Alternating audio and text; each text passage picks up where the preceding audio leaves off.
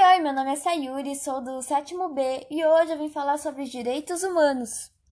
Os direitos humanos são uma importante ferramenta de proteção para todos os cidadãos do mundo. A promoção desses direitos é essencial para o pleno exercício de qualquer democracia.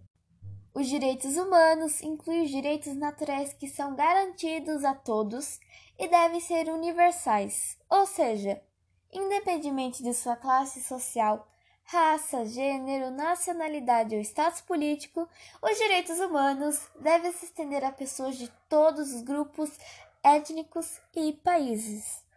Segundo a Organização das Nações Unidas, ONU, os direitos humanos são garantias jurídicas universais que protegem indivíduos e grupos de atos ou omissões de governos que violam a dignidade humana.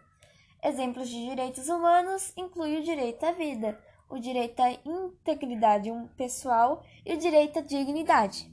Então, para que seja claro, os direitos humanos significam que todos têm o direito de ir e vir sem serem assediados. Toda pessoa tem direito a ser respeitada.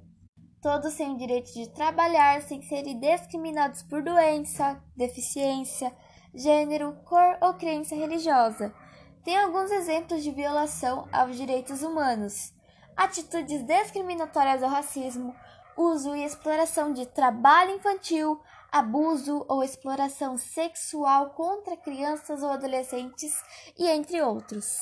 É isso.